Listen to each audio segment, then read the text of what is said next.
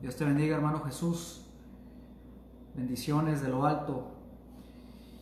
Gloria a Dios. Mira, hermanos, pues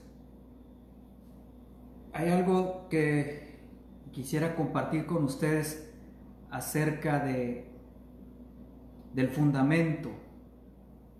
Hay un fundamento que Dios ha puesto. Eh, y no hay otro fundamento, no hay otro mensaje que Cristo, Jesús. Jesús es el centro del mensaje, es el mensaje central de, de la palabra de Dios. ¿Por qué? Porque en ningún otro hay salvación. Jesús es ese fundamento. Jesús, el fundamento y el fundamento y la, es la base pues de nuestra fe. Entonces, en este tiempo tenemos a, un montón de personas que se dicen ser apóstoles, apóstoles de Cristo, dicen que son apóstoles de Cristo. Entonces, bueno, un apóstol de Cristo tiene que traer un mensaje, un mensaje que, tiene que ser el mensaje de Jesús, el que Él va a enseñar, el que Él va a defender. Un apóstol de Jesús no viene con un mensaje diferente, con otro fundamento, no viene con otro, otro mensaje, sino el mismo, el, que ya está establecido, el mensaje de Jesús. Amén. cállate, cállate gatita. Perdonen mis gatitas, hermanos. Si pueden compartir este mensaje, se los voy a agradecer. Entonces, ¿cómo podemos descubrir a un apóstol de Cristo verdadero con uno que es falso? Es importante que entendamos, un apóstol de Jesús, un apóstol verdadero del Señor, no va a cambiar el mensaje. Va a predicar de Jesús, eh, va a edificar en Jesús, en su doctrina, eh, va a enseñar lo mismo que Jesús enseñó, va a defender esa doctrina. Ese es el verdadero apóstol de Cristo. Va a, a fundamentar a las personas, a los creyentes, a la iglesia, en lo que ya está escrito, lo que ya está en la palabra de Dios. Amén. Si pueden compartir, se los voy a agradecer. Entonces, vamos al profeta Isaías. En el libro del profeta Isaías podemos ver algo muy importante, que desde el, desde el pasado Dios comienza a profetizar hacia el futuro de cuál va a ser el fundamento de la iglesia, cuál es el fundamento de nosotros. ¿Cuál es el fundamento? Bueno, hay un fundamento que Dios ha establecido, que es la piedra angular de todo lo que Dios ha creado. Amén. Hay, alguien que es importante en la creación, eh, el más importante eh, para la iglesia. Hay, alguien que es lo, más importante, el más importante en toda la palabra de Dios. Y se llama Jesús. Y, Él es la cabeza de la iglesia, Él es la piedra angular, es, Él es el fundamento. Amén. Entonces vamos a ver en Isaías 28, 16. ¿Qué es lo que dice la palabra de Dios? ¿Qué dice el profeta Isaías? ¿Qué es lo que dice Dios? ¿Qué es lo que dice Dios a través del profeta Isaías? Vamos a leerlo. Isaías 28, 16. Dice así la palabra del Señor. Por lo tanto, esto dice el Señor soberano. Miren, pongo una piedra de cimiento en Jerusalén. Traigo la nueva traducción viviente. Es importante que notemos, hermanos, que, que el apóstol verdadero de Cristo no va a cambiar el mensaje y no va a edificar sobre otros fundamentos. Por ejemplo, eh, va a venir con, un mensaje diferente, con un mensaje que, va a dar esperanza, pero, pero lejos de Jesús.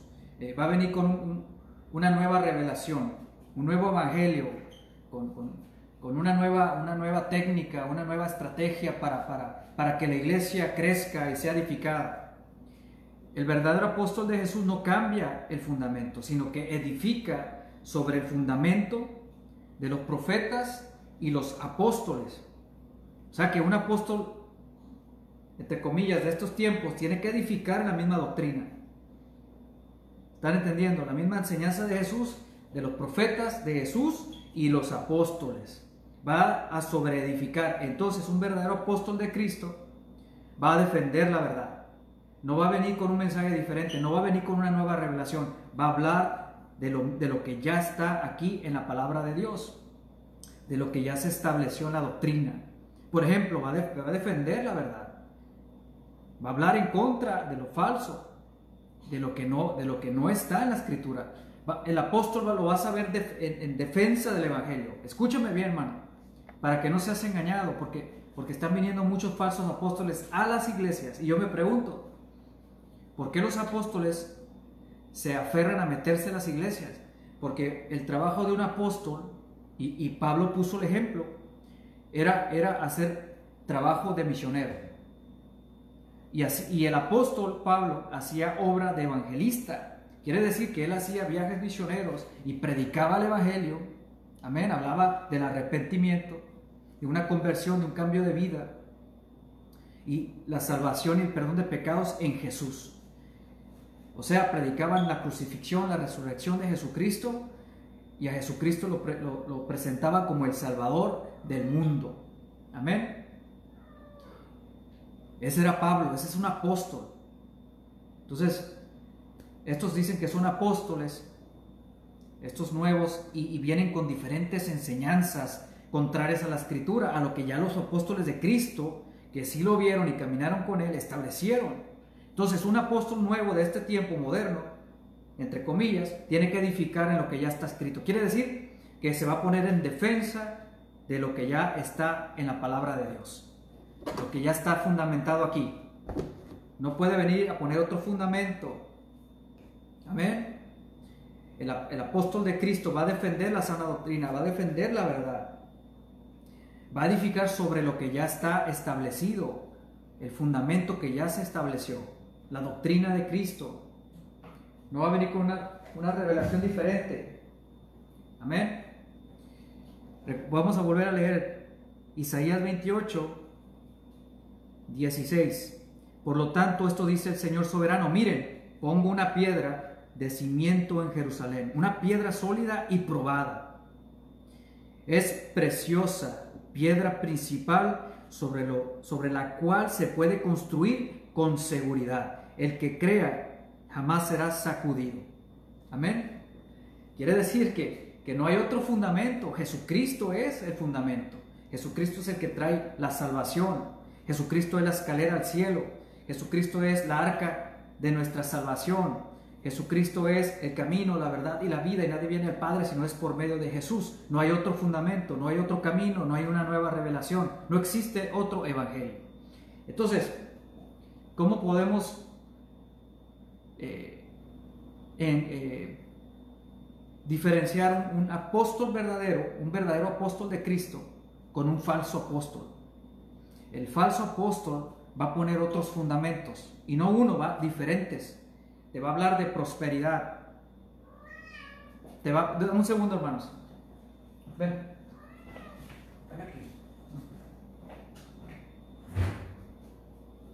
Déjalos que se metan que están disparando.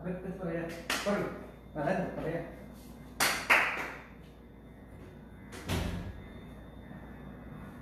Gloria a Dios.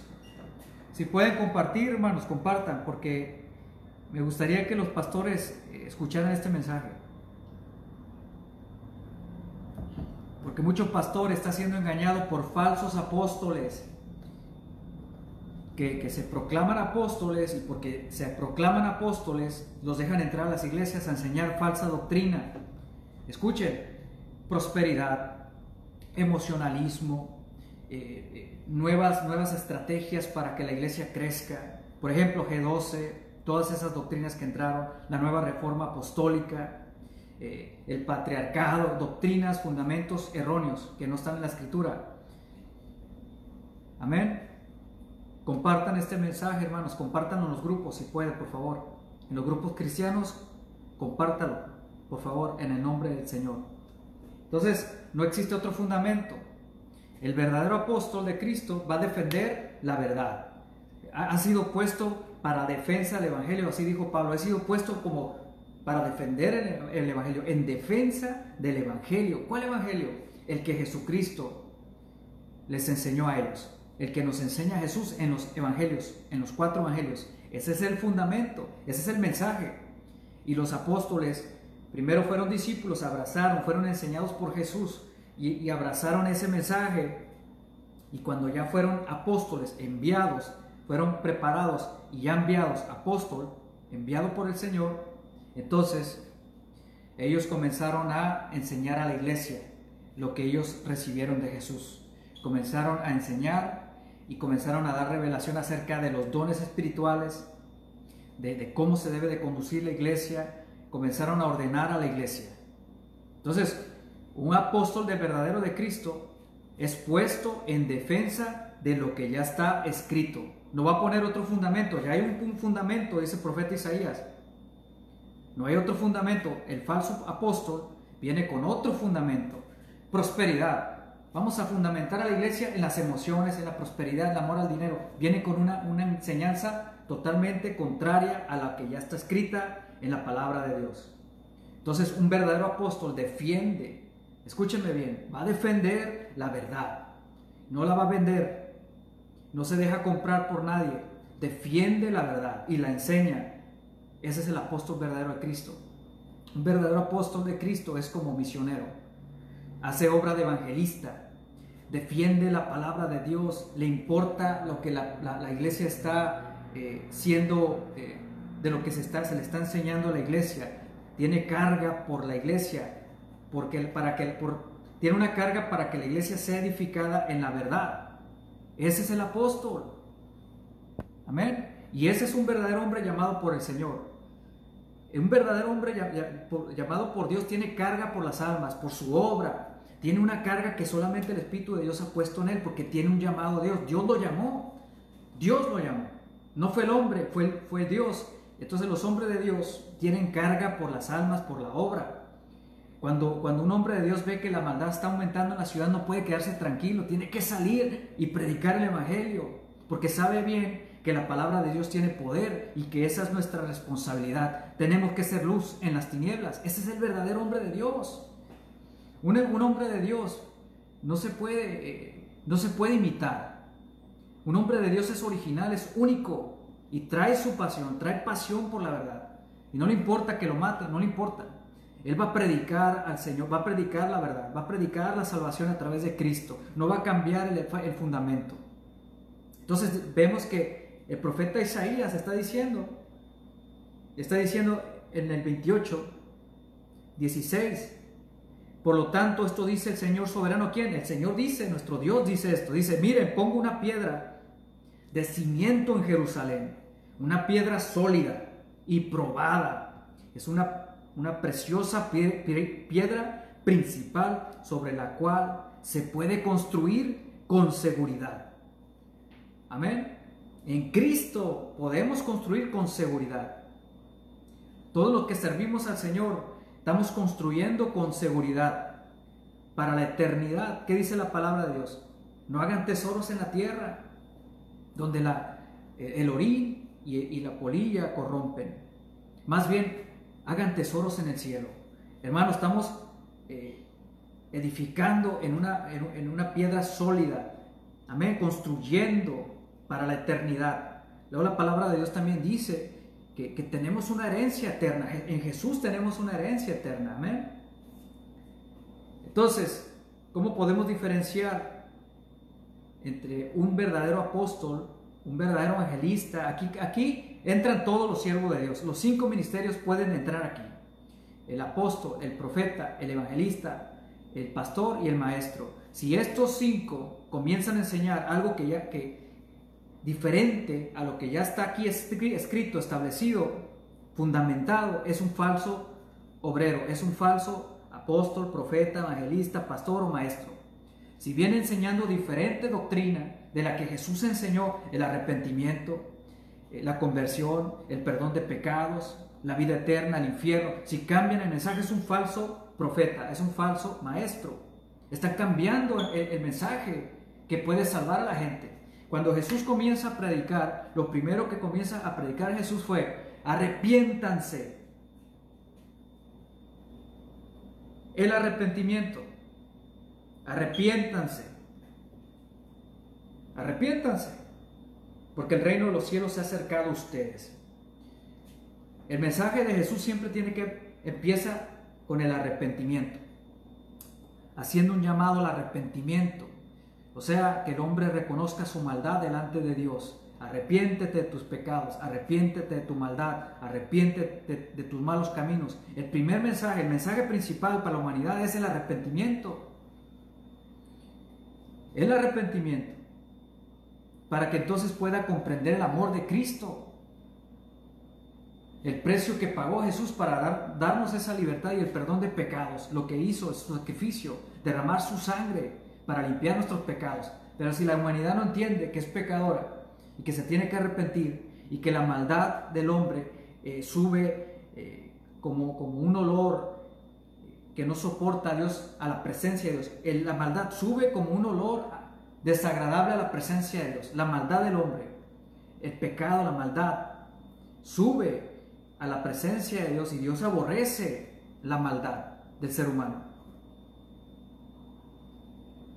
Amén. Así que un verdadero hombre de Dios, hombre de Dios, tenga el título que tenga, si está enseñando algo contrario a lo que ya está escrito, ese, es un, ese es hombre, ese hombre es un falso apóstol, ese es un falso hombre de Dios, falso. O se autoproclamó, o se llamó solo, o alguien más lo puso, pero no fue Dios. Porque el que pone Dios, Dios defiende la verdad y no puede cambiar el mensaje. No le importa agradar a los hombres, no lo va a cambiar. Le ofrezcas 10 mil dólares, 20 mil, no lo va a cambiar y no, no te va a aceptar nada. Te va a decir, tu, tu dinero perezca contigo. Eso es lo que te va a decir un hombre de Dios. Tu dinero perezca contigo. Los falsos obreros, los falsos apóstoles andan sobre las dádivas. Lo que le ofrezcan lo agarran como tiburones. La carnada, le avienta la carnada y la hora le la agarran. ¿Y qué hizo? ¿Qué hizo Jesús cuando fue llevado al desierto?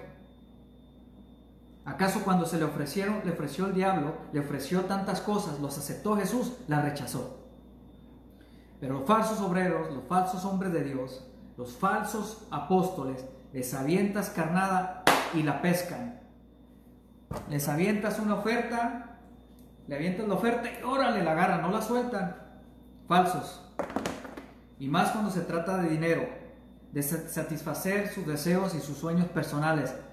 Inmediatamente le dan la espalda a la verdad. Se corrompen, se compran, se dejan vender, se dejan sobornar por las dádivas. Jesús no hizo eso. Jesús siempre defendió la verdad, dijo, escrito está, vete Satanás, escrito está, al Señor tu Dios adorarás y solamente a Él servirás. Nosotros no aceptamos ofertas que vayan a comprometer el mensaje que se nos ha entregado. Pablo no lo hizo, ninguno de los apóstoles lo hizo. Todos murieron, menos Juan. Juan murió de viejo, de muerte natural. Vámonos a 1 Corintios 3:11, hermanos. ¿Y por qué estoy hablando de esto? Porque da la casualidad que en este tiempo eh, siguen los apóstoles, hay muchos apóstoles, muchos profetas, métete solamente a Facebook y ponle profeta nomás. Y métete personas y te van a salir como unos mil profetas. Mil profetas. Y si le pones apóstol van a salir un montón de apóstoles, otros mil. Entonces estamos como en el tiempo del profeta Elías. Y mi pregunta sería, si hay tantos profetas y tantos apóstoles, ¿por qué hay tanta apostasía? A ver, hermanos, ustedes que le creen a, todo- a todos los espíritus, a todos los que dicen que son algo de Dios, que son algo, pero no los ponen a prueba, no, los, no escuchan lo que están predicando, los toleran, y ahorita vamos a llegar a esa parte, porque hay muchos que saben que son falsos y los toleran, los toleran. Y aquí hay una palabra para ustedes de, de Pablo. 1 Corintios 3:11. Mira lo que dice la palabra del Señor. Pues nadie puede poner un fundamento distinto del que ya tenemos, que es Jesucristo. El que edifique sobre este fundamento podrá usar la variedad de materiales, oro, plata, joyas, madera, heno o paja. Pero el día del juicio, el fuego revelará la clase de obra que cada uno, que cada constructor ha hecho. El fuego mostrará si la obra de alguien tiene algún valor. Si la obra permanece, ese constructor recibirá una recompensa. pero si la obra se consume, el constructor sufrirá una gran pérdida.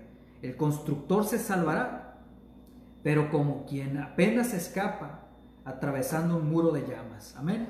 Quiere decir que Dios va a poner a prueba nuestra, lo que estamos haciendo para Él. Con, con fuego, fuego representa prueba. Amén. Prueba, fuego. Fuego representa prueba. Entonces vemos que hay un solo fundamento. Y si Jesucristo no es el mensaje que se está enseñando, cuando hablamos de que Jesucristo eh, y su mensaje, hablamos de lo que Jesús enseñó en los evangelios. Amarás a Dios con todo tu corazón, con toda tu mente, con todas tus fuerzas. Amarás a tu prójimo como a ti mismo. Perdona a tu hermano 70 veces 7. Eh, misericordia quiero más que tus sacrificios. Todas esas enseñanzas de Jesús. Esa es la doctrina que nosotros enseñamos. Misericordia quiero más que tus sacrificios. Eh, apartarnos del pecado, la maldad. Esa es la enseñanza de Jesús. Y los apóstoles es lo que nos enseñan también. Amén. Vámonos a Gálatas 1, del 1 al 9. Vámonos al libro de Gálatas. Si tienen alguna pregunta, hermanos, pregúntenme ahí, por favor. Porque queremos descubrir quién es un apóstol de Cristo y quién no lo es. ¿Quién se quiere hacer pasar por apóstol? Esos son los falsos apóstoles. Esos son los falsos apóstoles. Porque si fueran apóstoles, hermanos, si fueran apóstoles, ¿por qué no andan en la calle evangelizando? ¿Por qué no andan, ganando almas y eh, edificando iglesias?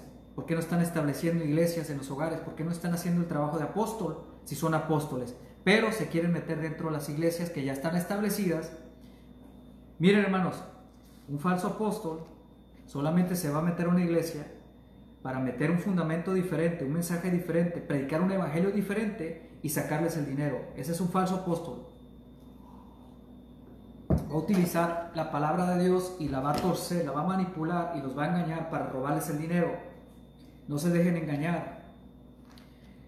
Cuando, cuando estos apóstoles cambian el mensaje, inmediatamente lo vas a descubrir. Cuando empiezan a hablar de dinero, que, Dios nos dio una nueva estrategia para crecer y empiezan a quitar a Jesucristo, ya no le dan el lugar a Jesús. Hermano, alerta. Esa es una señal de que ese hombre es un falso apóstol. Amén. Tengo que hablar de esto porque muchos pastores no, no saben esto y no lo quieren enseñar. Y los dejan entrar a sus iglesias antes de, de hablar con ellos antes de saber qué van a enseñar. Porque como son apóstoles, escuchen, fíjense hermanos, los apóstoles de Cristo no se le anunciaban como, como hombres que iban a hacer milagros. Amén, no se le anunciaban así. Ni siquiera eh, que, iban a llegar con un mensaje profético, porque lo que ellos hablaban era de Jesús, de su sacrificio. Le presentaban al mundo que Jesús era el hijo, es el Hijo de Dios que murió y resucitó para dar una nueva vida, vida eterna y perdonar sus pecados. No venían con un mensaje diferente, no se anunciaban como alguien que iba a, hacer milagros. Escuchen, atención con esto. No se anunciaban como que iba a ser una noche profética, de profecía y de... Eh, no. Jamás. Ellos venían con el mensaje de Jesucristo y cuando predicaban a Jesucristo, entonces sucedían los milagros cuando hablaban de, su sacrificio, cuando se enfocaban en Cristo, que ya vimos que Él es la piedra angular. Amén. Muy Disculpen, vámonos a Gálatas del 1 al 9. Gálatas 1 al 9. Dice así la palabra del Señor. Dice, esta es la preocupación de un apóstol. Si si estos hombres dicen que son apóstoles, van a ir y les van a,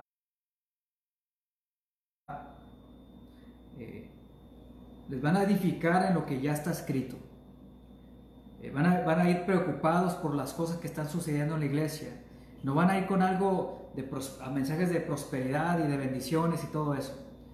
Van a ir a defender lo que ya está escrito, lo que ya está establecido, lo que ya está establecido, el fundamento, pues. Van a recordarles lo que ya está aquí. Les van a hablar del orden de Dios, les van a hablar de los falsos apóstoles, les van a hablar de los falsos profetas, que no caigan en el engaño, porque si usted analiza las cartas de los apóstoles, se van a dar cuenta que sí, se van a dar cuenta que todos ellos, perdón, es que me están llamando. Amor, ¿le puedes decir a mi mamá que no me llame, que estoy este, ocupado? Porque me está llamando, gracias. La preocupación de un apóstol es que nadie los engañe. Esa es la preocupación de un verdadero apóstol, de un verdadero hombre de Dios, de un verdadero pastor, de un verdadero evangelista, de los cinco ministerios. Amén. Entonces, mira lo que dice la palabra de Dios, mira lo que dice Pablo, le dice a Gálatas, mira, les dice, les escribo yo, el apóstol Pablo. No fui nombrado, dice, no fui nombrado apóstol por ningún grupo Escúcheme bien. Primero, lo que Pablo dice en su carta, dice, no fui nombrado apóstol por ningún grupo de personas. Ay, Dios mío. Déjenme, un segundo, hermanos. Amor, ¿puedes marcar, por favor? Ok. Lo primero que Pablo dice, dice, no fui nombrado apóstol por ningún grupo de personas, ni por ninguna autoridad humana, sino por Jesucristo mismo y por Dios Padre, quien levantó a Jesús de los muertos. Ahora, dame un segundo, hermanos.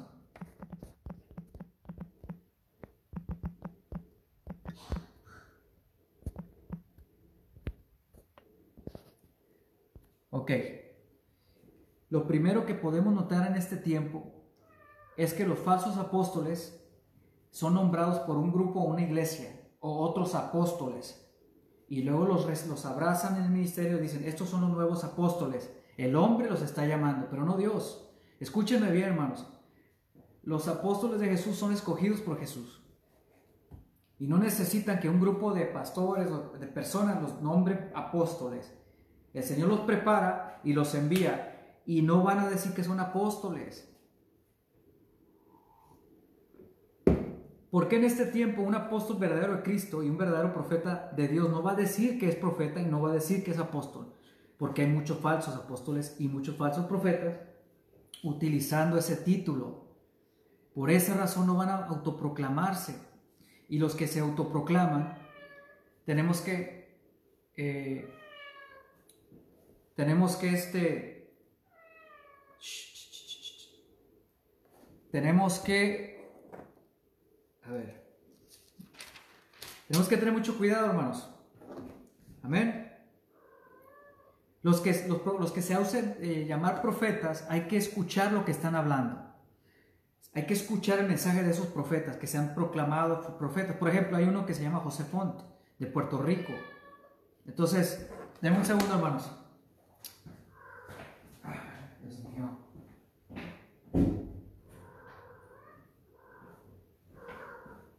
Ven, ven, ven una.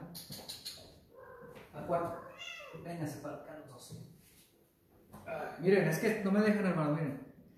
Andan de traviesos.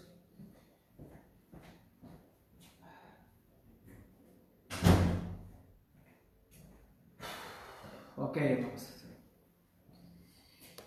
Bueno, entonces Pablo dice que a él no nos nombró nadie, ningún grupito de personas, que solamente Jesús lo, llamó y lo nombró apóstol. Entonces, dice, no fui nombrado apóstol por ningún grupo de personas ni por ninguna autoridad humana. ¿Escuchó bien? ¿Y qué dicen los, los pastores a veces? Es que es la autoridad, la autoridad que Dios estableció, es que es la autoridad, el, apóstol este, eh, Dios lo, lo, llamó y este tiene que la autoridad para nombrar a otros apóstoles. Mentira, mentira del diablo. Ningún hombre, ninguna autoridad humana puede nombrar apóstol, amén, a alguien que el Señor está llamando para hacer ese trabajo. ¿Y qué sucede? Como vemos en internet, vemos que, van a una iglesia y los apóstoles que ya son apóstoles, la pareja de apóstoles, o sea, el, el, apóstol y la apóstola, ¿no? Y son, son esposos, los dos son apóstoles, Dios mío. Entonces, de esa manera los reciben y hacen una ceremonia y los, y los bautizan como apóstoles, y ya son apóstoles, pero no son de Dios, son del diablo y del engaño de la mentira, son falsos apóstoles. Y este tipo de apóstoles son los que están enviando a las iglesias. Y estos vienen con un mensaje diferente, con un mensaje peligroso que puede destruir a la iglesia, que la puede apartar de Jesucristo y de su doctrina. Amén. Por eso un apóstol de Cristo verdadero va a defender y les va a alertar y les va a decir, tengan cuidado de estos falsos apóstoles. Amén. Mira lo que dice entonces, del 1 al 9, vamos a leer. Sino por Jesucristo mismo y por Dios Padre, que levantó a Jesús de los muertos. Todos los hermanos de este lugar se unen a mí para enviar esta carta que escribo a las iglesias de Galacia. Que Dios Padre y nuestro Señor Jesucristo les concedan gracia y paz.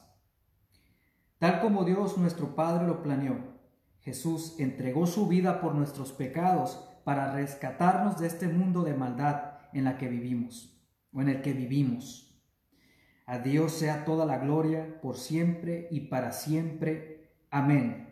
El título del 6 en adelante dice, un solo camino verdadero. Escuchen la enseñanza de un apóstol, siempre hablando de Cristo, de la salvación, hablando del pecado que nos separaba de Dios, hablando de Jesús de su sacrificio. Amén. Estoy horrorizado, dice, de que ustedes estén apartándose tan pronto de Dios, quien los llamó a sí mismo por medio de la amorosa misericordia de Cristo. Están siguiendo un evangelio diferente. Escuchen la preocupación de un apóstol cuando detecta un evangelio diferente, una enseñanza diferente, inmediatamente la preocupación, la carga hey, Gálatas, están siguiendo un evangelio diferente al que yo les enseñé, al que Cristo me enseñó a mí. Ustedes están siguiendo un evangelio diferente. ¿Qué pasó? Preocupado comienza a escribir esta carta de exhortación. Entonces dice, estoy horrorizado de que ustedes eh, estén apartándose tan pronto de Dios, quien nos llamó mismo por medio de la amorosa misericordia de Cristo. Estoy, están siguiendo un evangelio diferente que, se, que aparenta ser la buena noticia. Escúchenme bien, parece que es una buena noticia. Con el mensaje de la prosperidad, parece que es una buena noticia. Prosperidad, se escucha muy bonito, ¿verdad que sí? Prosperidad. Pero este no es el, el mensaje de un apóstol de Cristo. Este no es el mensaje de un apóstol de Cristo. Amén. Entonces dice, aparenta ser la buena noticia, pero no lo es en absoluto, dice. No lo es en absoluto. Están siendo engañados por los que a propósito, fíjense bien, a propósito distorsionan la verdad acerca de Cristo. ¿Lo hacen qué? A propósito. No creen que lo hacen por ignorancia, no, van con un propósito, saben lo que están haciendo. Si alguien, ya sea nosotros, escuchen, si alguien, ya sea nosotros o incluso un ángel del cielo les predica otra buena noticia diferente de la que nosotros les hemos predicado, que le caiga la maldición de Dios. Repito, lo que ya he dicho, lo que ya hemos dicho, si alguien predica otra buena noticia distinta a la que ustedes han recibido, que esa persona sea maldita. Amén. O sea, ahí está el celo de un hombre que, realmente eh, es un apóstol de Cristo y defiende la verdad. Amén. Y no se va a quedar callado, sino que va a hablar para defender la verdad que se le ha sido confiada, la verdad que, que ha sido confiada a ese hombre de Dios. Amén. Ese apóstol, ese profeta, ese evangelista, ese pastor, ese maestro, van a defender la verdad y van a poner en alerta al pueblo de Dios. No se van a quedar callados aunque, aunque piense que uno está loco. Es imposible que un hombre de Dios se quede callado cuando está el error, cuando, cuando están los falsos profetas profetizando mentiras. No se van a quedar callados. Eso es lo que quiere el diablo, que se callen, que nos callemos, que se calle él, porque él es el que engaña. El engañador, dice la palabra de Dios. Señor lo reprenda. Segunda Corintios rápidamente vámonos hermanos a 2 de Corintios. Espero que se encuentren bien hermanos, eh, resistiendo la, la aflicción, eh, resistiendo la persecución, la escasez a veces, resistiendo las tentaciones. Dice la palabra de Dios, resistan al diablo y él huirá de vosotros, resistid.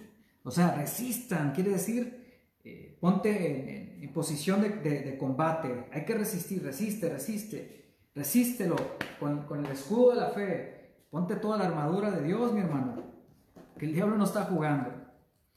Cuando tú, cuando tú atacas en el reino eh, de las tinieblas, cuando tú predicas el Evangelio, cuando tú quieres ganarte un alma o te ganas un alma o, estás hablando la verdad, el diablo contraataca, mi hermano, y tú tienes que resistir. Y cuando resistas y todo acabe, tú vuelves a atacar otra vez, porque esta es una guerra espiritual. Y esta guerra no se acaba hasta que Cristo venga. Y si usted baja la guardia, el diablo se lo va a cocinar. Amén. Primera, segunda de Corintios, y con esto termino, hermanos. Con esto termino, mis hermanos. Segunda de Corintios 11:4. Dios te bendiga, hermana Raquel. Este, Dios te bendiga, mi hermano Jesús y mi hermana Selene. Me encantaría, hermano Jesús, si te puedo agregar aquí y podamos este, cerrar esto que acabo de hablar eh, entre tú y yo. Eh, que, tú pudieras cerrar esto haciendo un comentario acerca de esto. ¿Cómo reconocer un apóstol de Cristo y un falso apóstol? Amén. Segunda de Corintios 11:4. Mira qué dice la palabra del Señor. Somos humanos, desde el 3, somos humanos, pero no luchamos como lo hacen los humanos. Dice, somos humanos, pero no luchamos como lo hacen los humanos. Perdón, vamos al 11, perdón, es el 11, 11.4. Dice, ustedes soportan de buena gana todo lo que cualquiera les dice. Amén, amén. Amor, mándale un mensaje. Pedro me está llamando. Por favor, dile que estoy en vivo. Ya voy a terminar, hermanos.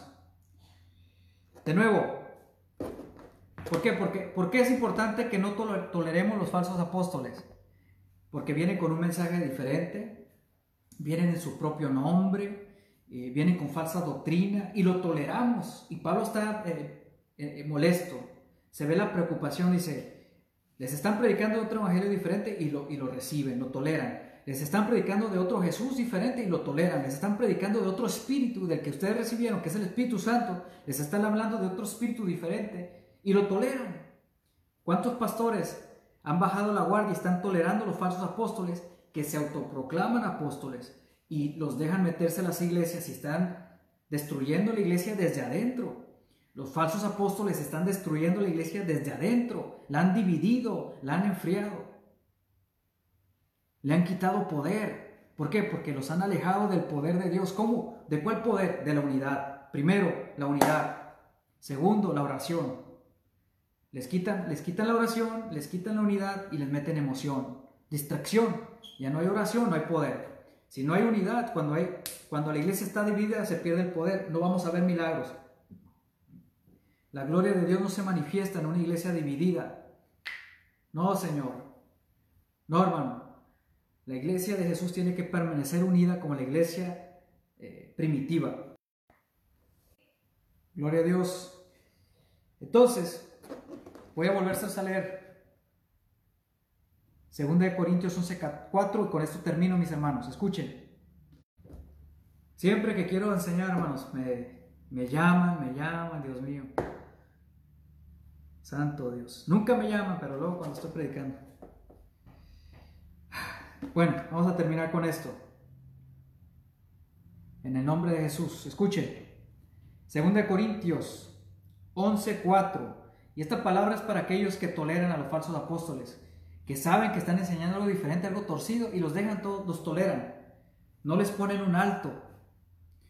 Mi hermano, si yo detecto un falso apóstol ahí enseñando una iglesia y, yo estoy ahí, yo lo voy a detener inmediatamente. Lo voy a parar en cuanto yo escuche que está enseñando. Hermano, para, párate ahí, hermano, ven. Le estás enseñando falsa doctrina. no estás enseñando lo que está escrito. Mejor bájate, hermano, de ahí y deja de engañar al pueblo. Arrepiéntete. Pero no lo hacen, los dejan. Los dejan que sigan engañando al pueblo. Yo, hermano, mejor ni me invitas a tu iglesia porque si, si yo veo a uno de estos engañando al pueblo y torciendo la, la sana doctrina, o sea, el fundamento, enseñando algo diferente, que prosperidad y que un montón de cosas, lo bajo de ahí inmediatamente. Mejor ni me invites a tu iglesia, hermano. ¿Por qué? Porque hay un celo de Dios. Cualquier hombre de Dios sabe bien esto. El celo del Espíritu Santo no nos permite que, estemos escuchando sandeces, cuentos, cuentos de hada, cuentos de hadas, como dicen. Amén.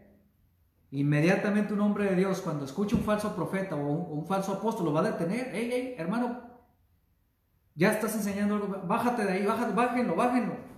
Y lo bajamos. Yo me acuerdo que en, el tiempo de antes, hace como 20 años, 10 años atrás, había todavía ese tipo de pastores, celosos de la verdad, hombres de Dios, tenían eh, temor de Dios y tenían celo por la verdad y no podían, no podían soportar a cualquiera que se pusiera a predicar el Evangelio, lo detenían, lo, lo, lo, no lo dejaban predicar, hermano. Es más, no dejaban predicar a cualquiera. Lo tenían que estar viendo y probando y observando para ver si realmente estaba dando frutos dignos de arrepentimiento. Entonces, se le consideraba que predicara. Y estaban atentos los pastores a lo que estaba enseñando, a ver si estaba enseñando sana doctrina, a ver si estaba enseñando, estaba siendo fiel a la interpretación de la palabra de Dios. No lo dejaban así nomás. Estaban atentos en ese tiempo de antes. Pero luego bajaron la guardia y entraron los falsos apóstoles.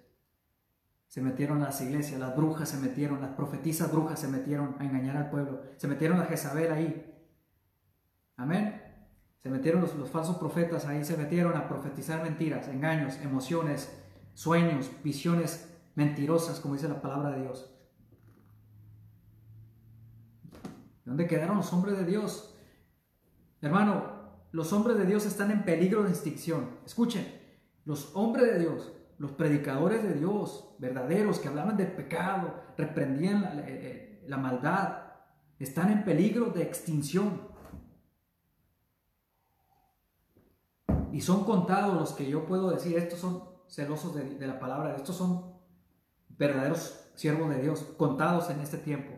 ¿Por qué? Porque el diablo los ha comprado por las dádivas, por, por la fama y el dinero, y no tienen unción.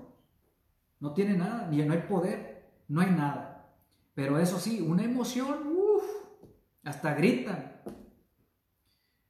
Está buena la emoción, ¿verdad? Una buena emoción que traen esos brothers. Una emoción. Y la gente les aplaude. Aleluya, una emoción. Traen una emoción ahí. El fuego extraño. El fuego extraño. Ministrando fuego extraño. El fuego extraño es emoción en el altar de Dios. Es emoción. Porque cuando cae el fuego de Dios, ¿sabes cómo cae el fuego de Dios, mi hermano? Cuando se predica la verdad. Que viene de Dios, no de, de, de, de un espíritu religioso, porque, porque dentro de la iglesia nos ha pasado, a mí me ha pasado que me ha agarrado un espíritu religioso. Y, y, entonces el espíritu religioso no tiene amor ni misericordia y no perdona a nadie. Es el espíritu religioso que nos puede agarrar, el del escriba y fariseo. Puedes conocer la palabra de Dios, pero el problema es que se, se te va el amor, mi hermano y ya no tienes amor. Tienes conocimiento, pero ¿dónde quedó el amor? Amén. Y, si no tenemos amor, pues no tenemos nada, mi hermano. Tenemos el conocimiento, pero somos como un instrumento que hace mucho ruido. Amén. Puede, puede el instrumento hablar muy bonito, pero a la hora de practicar el amor, la palabra de Dios en su vida con los demás, no hay nada. Entonces, el espíritu religioso nos puede agarrar. Amén. Entonces, ya pudimos ver eh, que es un, apóstol verdadero de Cristo. Amén. Y podemos ya eh, eh, reconocer un falso apóstol. El falso apóstol va a venir con un mensaje diferente. Va a hablar de dinero, de, de reino, de cosas que, que Pablo no habló, que Pedro no habló, que Silas no habló, que Judas no habló que Santiago no habló. Analiza, mi hermano, el corazón y la carga de estos apóstoles, porque todos, todos mencionan Tengan cuidado de los falsos apóstoles, tengan cuidado de los falsos profetas. Todos mencionan lo mismo. ¿Por qué? Porque son apóstoles de Cristo. Quiere decir que cuidan, son como guardianes de la doctrina. Amén. Están alerta, cuidando. esto no es de Dios, esto, esto que está enseñando este hermano, este que dice que es apóstol, no, no es, no es de Dios. ¿Sabes que hay, que hay que sentarlo en una silla y hay que hablar con él? Amén. Pónganle los toques ahí, electro, electrocútenlo, hermano, si quieren, pero ese hombre no puede estar predicando. No lo permitan, hermano, no lo toleren, porque Pablo dice, ¿por qué lo toleran? Pero bien que los toleran, sabiendo que están enseñando falsa doctrina, pero bien que los toleran. ¿Qué pasó, hermano, con tu celo? ¿Qué pasó con el celo de Dios? ¿Qué pasó? Con la palabra que tanto predicas y que tanto amas. De, defiéndela, mi hermano, porque Dios te ha puesto en defensa del Evangelio. Que, Cristo no pierda poder, que su sacrificio no pierda poder. Dios te ha puesto en defensa de esta verdad. Y si tú la defiendes, el Espíritu de Dios se va a mover. Dios se va a manifestar. Va, va a confirmar tu mensaje. Dios se va a glorificar a través del mensaje de la cruz. No cambies la doctrina, no la vendas, hermano, no vendas la verdad. No te dejes engañar. Aunque se te cierren todas las puertas, no te preocupes. En su tiempo Dios te las abrirá. ¿Por qué? Porque tú traes palabra de Dios. Tú vas a traer una palabra que va a traer avivamiento, no emocionalismo, avivamiento, que tu corazón se vuelva a Dios, que, el pueblo se arrepienta de verdad de su, de su pecado, de su indiferencia. Vas a avivar al pueblo cuando predicas la verdadera palabra de Dios, sin miedo, Amén. Porque el que es de Dios escucha la palabra de Dios. El que no es de Dios que se vaya. Porque no es de Dios. Tan sencillo como eso. Pero el que es de Dios permanece para siempre. Amén. El que es de Dios va a escuchar las palabras que vienen de Dios y de su espíritu. Así que no tengas temor, que se enojen, que se enojen, que se enoje el concilio, que se enoje, que se enojen los presidentes de las alianzas, que se enojen, que se enojen. con que Jesús, eh, tu Dios no se enoje contigo por andar cambiando mensajes. Preocúpate mejor por Dios, por agradar a Dios, por, por, permanecer cerca de Dios. Mi hermano Juan me, estaba compartiendo, mi hermano Jesús, perdón, que, que eh, en este tiempo él ha tenido un deseo de apartarse a la montaña y estar en oración. Y me, me dijo algo bien importante, hermanos. Dice, a veces yo andaba predicando, ganando almas, andaba bien afanado, queriendo predicarle a Cristo a todo el mundo, pero me, pasó algo, hermano, me dijo. Dejé de, de tener una relación íntima con Dios. O sea, yo sé que tengo que predicar, que tengo que servir, que tengo que hacer esto, lo otro, pero, pero, pero, pero me descuidé, eh, dejé mi intimidad ya no tenía intimidad con Dios. O sea, ya no buscaba al Señor por su presencia. Ya no lo buscaba para tener comunión con Él, para hablar con Él, para sentir su presencia, para deleitarme en su presencia, me decía. Y eso me, me, llegó al corazón. Me impactó, me recordó cómo yo buscaba al Señor en el principio. Y yo dije, yo no puedo quedarme así, el hermano. Dios me está hablando, me está diciendo que me vuelva a ese primer amor que vuelva a, deleitarme en la presencia de Dios más que deleitarme en que estoy predicando y que los hermanos me están escuchando y que hoy prediqué aquí, hoy prediqué acá y, un deleite personal. Escuchen. Gloria a Dios. Disculpen hermanos que me están marcando, pero bueno, hay que volvernos a la intimidad con el Señor. Porque me decía el hermano, porque siento como que Dios me dice, ¿por qué ya no me buscas? ¿Por qué no hablas conmigo? ¿Por qué solamente me pides cosas? Solo vienes a mí para pedirme cosas, vienes delante de mi presencia para pedirme cosas, para quejarte conmigo. Pero ¿por qué ya no, me, no te acercas a mí para hablar conmigo, para deleitarte en mi presencia? Y eso es lo que hemos dejado de hacer muchos de nosotros, muchos de nosotros, yo también. Y ahora que, que, entendí, me recordé y dije, Dios mío, ¿de dónde caí? ¿Cuándo fue que caí? ¿Cuándo fue que, que, estar en la presencia de Dios, eh, lo más importante que es estar deleitándome en la presencia de Dios, lo cambié por otras cosas. ¿Qué pasó? ¿De dónde caí?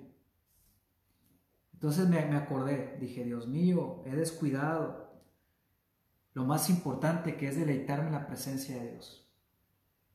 La presencia de Dios y decirle gracias por tu presencia, Señor. Te adoro, Padre, te amo.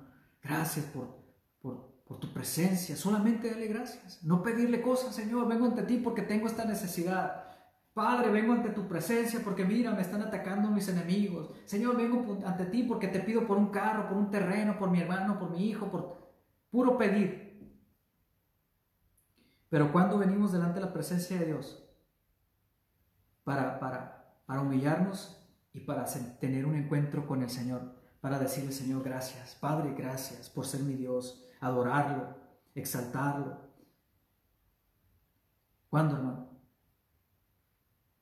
Es tiempo de volver al primer amor, volver a la intimidad con Dios. Hermano, hermana, busca a Dios en intimidad. Apártate de todo. Deja esa falsa, falsa unción.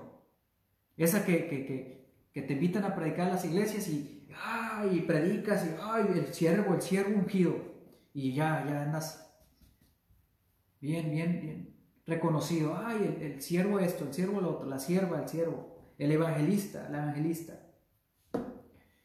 Y ese evangelista ni siquiera tiene tiempo para estar en intimidad con la presencia de Dios, para estar con Dios en intimidad. Amén. ¿Por qué? Porque ahora es deleitarse, pero en su trabajo, en mi trabajo como evangelista, me deleito, ay, me, me salió bien bonito el mensaje, dicen. Uf, fue glorioso. Ah, las hermanas se van a tomar foto conmigo, los hermanos. Ay, hay que ponerme así, como el profeta Elías, así.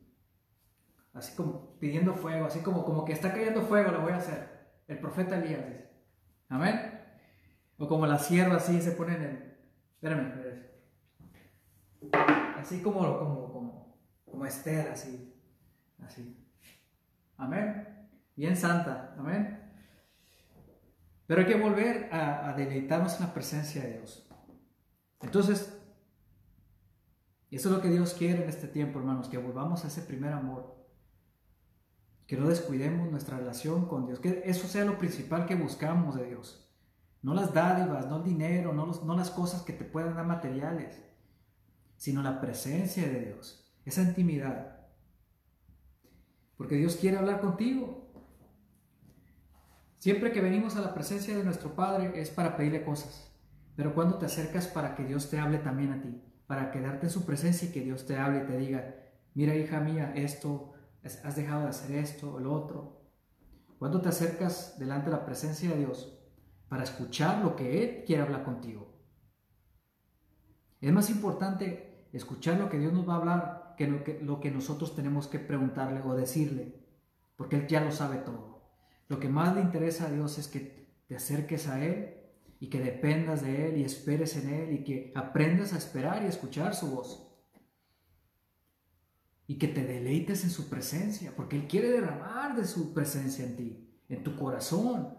Él te quiere consolar, Él te quiere restaurar, Él te quiere levantar, te quiere avivar, te quieres quiere transmitirte su gozo, que tengas gozo, que, que disfrutes tu salvación. El gozo es la fortaleza de nuestra salvación, hermano. Si no tenemos gozo, no tenemos nada. Sí, tenemos la palabra de Dios, podemos predicar, pero, pero, ¿y el gozo? Y hay que ser honestos, hermanos. Hay que analizar dónde nos hemos descuidado. Entonces, ya me desvié un poquito, pero era importante decirlo, porque hay que dejarnos guiar por el Espíritu de Dios. Entonces, cuídense de los, de los falsos apóstoles. Parece que son. ¿Y por qué parece que son? Porque se, se autoproclaman apóstoles. O sea, no tienen ni vergüenza. No tienen vergüenza, nomás dice, soy apóstol y ya, de la noche a la mañana, o alguien más lo ungió como apóstol. Su padre espiritual, dicen, mi padre espiritual me, me proclamó apóstol. Y entonces, ya, apóstol. Y ya, pues ya. Ya, acépteme porque soy apóstol. Lo que yo diga, eso es verdad. Mentira al diablo. Si no habla conforme a lo que está aquí escrito, Y, y, más, hermano, más, más, más claro no puede ser. Si enseñan algo diferente que lo que los apóstoles enseñaron, ese hombre es un falso apóstol. Y si lo dejas predicar, lo toleras, pues allá tú, porque tú le vas a dar cuentas al Señor. Pero yo si lo escucho, yo le quito el micrófono y lo saco. Y aunque no sea mi iglesia o no sea mi, no, me importa, lo saco. ¿Por qué? Porque las ovejas no son del pastor, son de, del verdadero pastor, el que dio su vida por las ovejas y es Jesucristo. Amén. Así que si no le parece pastor, no, me importa. Las ovejas no son de él y si él está permitiendo que le están engañando, pues es un, un pastor mal pastor, un pastor malo. Amén. Que, se está, que está dormido. Está dormido. Ya no ve. Ya no escucha bien. 11.4. Escúcheme, desde el 11 en adelante. Dice, espere, espero. Espero que toleren un poco más de mis tonterías. Por favor, téngame paciencia, dice Pablo. Pues lo celo con el celo mismo de Dios. Escuchen, el celo ahí está metido. ¿Por qué hay un celo ahí encendido? Porque, porque escuchó que, que, que, que, se están soportando los falsos apóstoles que están enseñando algo diferente. Y Pablo dice, toleren mis tonterías o toleren mi forma de que les voy a escribir. Toleren un poquito, pero déjenme decirles algo. Pues yo los celo, dice, con el celo mismo de Dios. Los prometí como una novia pura a su único esposo, Cristo. Pero temo que de alguna manera su pura y completa devoción a Cristo se corrompa. ¿Escucharon? O sea, tiene temor de que nuestra devoción o la devoción de la iglesia se corrompa. Entonces, ese es un apóstol. Tiene una preocupación por todas las cosas que son falsas en la iglesia. ¿Están comprendiendo? ¿Cuántos dicen amén? Amén. Por eso, hermanos, nosotros no somos famosos ni tolerados, porque hablamos la verdad y nadie quiere escuchar la verdad. Pero si yo me digo, yo les digo, yo soy el profeta Elías, Jeremías y Isaías juntos, me van a aceptar inmediatamente. No, hombre, me van a hacer fiesta. Nomás porque yo les estoy diciendo una tontería de esas. Y la gente quiere escuchar a esos que dicen que son profetas. Son falsos profetas, mentirosos. Y luego dice, tal como Eva fue engañada por la astucia de la serpiente. Amén. Acuérdense que el enemigo es astuto. Astuto. Y Eva fue engañada por una serpiente astuta. Por eso ustedes no bajen la guardia. Acuérdense, lean la palabra del Señor, conozcan el fundamento. Y el fundamento es Cristo y su enseñanza. Amén. No hay otra enseñanza. No hay otro, otro camino de salvación, es Cristo y su sacrificio. Y el arrepentimiento y aceptarlo y obedecer su palabra nos lleva a la eternidad. Amén. Al reino de los cielos. Nuestro nombre es escrito en el libro de la vida del Cordero ahí. Y luego dice, pero temo que de alguna manera, ok, ya leímos eso, ustedes soportan de buena gana todo lo que, cualquier, lo que cualquiera les dice aun si les predican a un Jesús diferente del que nosotros predicamos, o a un espíritu diferente del que ustedes recibieron, o un evangelio diferente del que creyeron. Amén. Entonces, ¿cómo podemos detectar un falso apóstol? Ya sabemos. No va a enseñar lo que los profetas enseñaron, Amén. Acerca de Dios, de lo que Él demanda, de lo que Él aborrece. Amén. El pecado, la injusticia. Amén. Y en el Nuevo Testamento, el fundamento, no van a cambiar el fundamento que ya está establecido por Dios. Amén. Los profetas, la ley, los profetas y los apóstoles de Cristo ley, los profetas, los profetas pusieron la ley, luego están Jesús confirmando y cumpliendo esa ley, y luego estableciendo el fundamento los apóstoles de Cristo. Amén. Sencillo como eso. Entonces, apóstoles de Cristo o falsos apóstoles. Amén. Dios me los bendiga, hermanos. Vamos a seguir eh, hablando de esto, siendo inspirados por el Espíritu de Dios, guiados por Dios.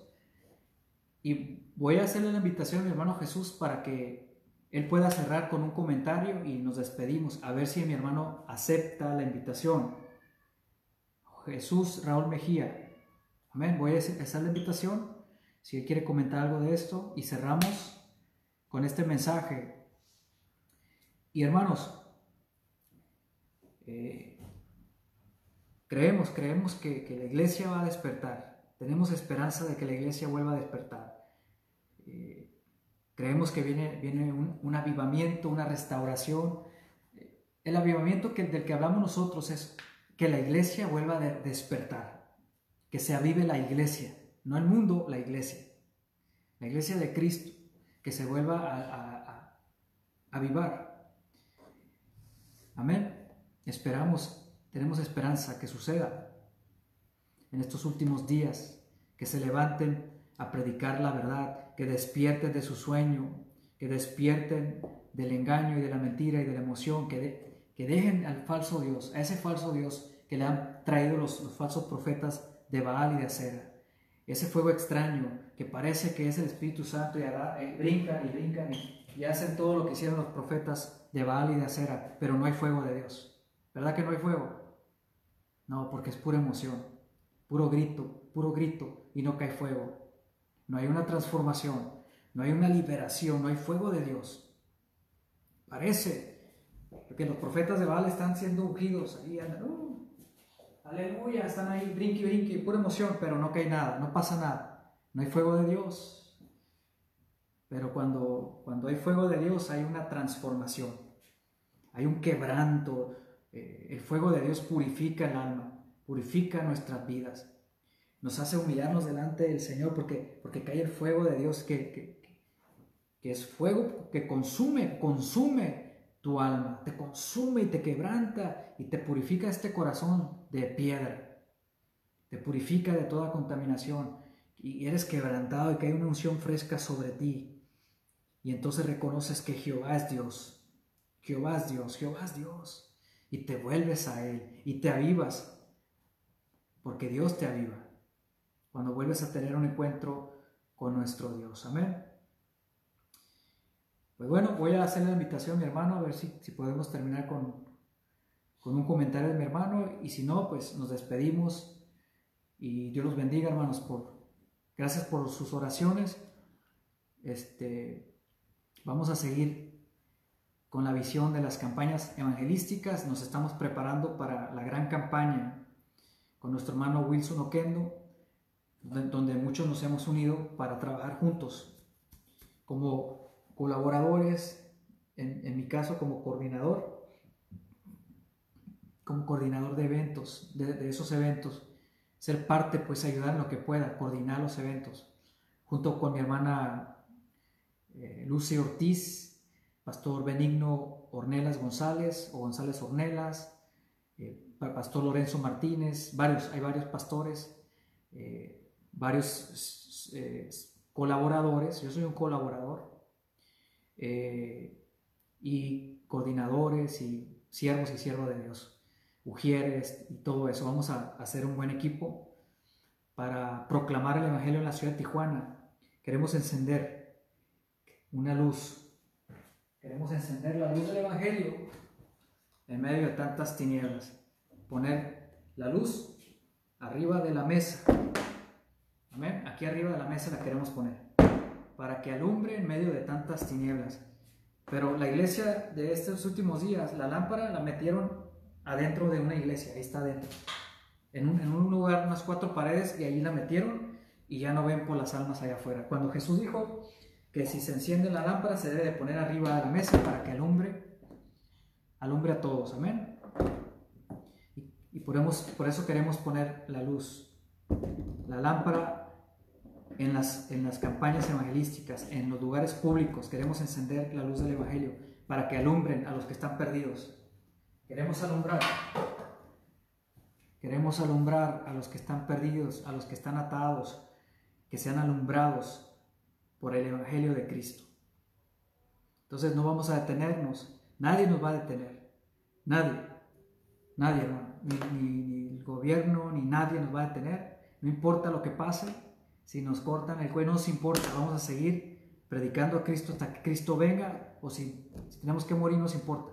No tenemos temor. Amén. El reino de Dios es superior que al de los hombres. El reino de Dios es superior que al de los hombres. Y el creador de todo el universo es Dios, no es el hombre. Amén. Y le damos la gloria a Dios y la alabanza al Señor. Vamos a seguir predicando. Vamos a, vamos a seguir yendo a las colonias más violentas de la ciudad de Tijuana con el mensaje de arrepentimiento. Vamos a seguir, vamos a seguir yendo a esas, colonias eh, donde está la muerte, donde están sucediendo los eventos más, más horribles que eh, asesinatos, eh, desmembrados y todo eso que está sucediendo. Nuestra labor es ir y predicar el Evangelio a esa gente para que se arrepiente y sea salvo, si es que se arrepiente, si no el juicio de Dios vendrá sobre ellos. Ningún homicida heredará el reino de los cielos. Amén. Y todo eso es pura maldad. Entonces nosotros tenemos que ir a predicar el Evangelio. Amén. Eh, los, que, los que Dios esté enviando. No, no vaya a ser que uno quiera ir en emoción y salga golpeado o balaseado. Hermano, no vayas. Aquí no se trata de emoción, mi hermano. Aquí se trata de un compromiso y que Dios te esté enviando. Si no, mejor no vayas. Que no vaya a ser que te golpeen. O salgas balaseado y mejor. No, nunca hagas cosas por emoción. Amén. Por convicción. Para que Dios te respalde y no te pase nada. Amén. Y si te pasa algo es porque Dios tiene un plan. Así es como, como, como nosotros nos conducimos. Vivimos por fe. Nos movemos por fe. Por fe andamos. Así, por fe. Nos, nos, vamos, nos dejamos mover por el Espíritu de Dios. Voy a hacer la invitación a mi hermano a ver si si quiere comentar algo y si no nos despedimos. Amén. Y sigan orando por nosotros, hermanos. El 27 de mayo y 28 de mayo en el campo Benito campo deportivo Benito Juárez en la zona norte vamos a tener la campaña evangelística con nuestro hermano Wilson Oquendo y un pueblo que se ha unido para trabajar juntos por amor a las almas, por amor a la ciudad de Tijuana, para encender una luz que alumbre en medio de tantas tinieblas. Amén. Voy a hacer la invitación a mi hermano, gloria a Dios, a ver si se acepta. Eh, a ver. Vamos a buscar a mi hermano Jesús.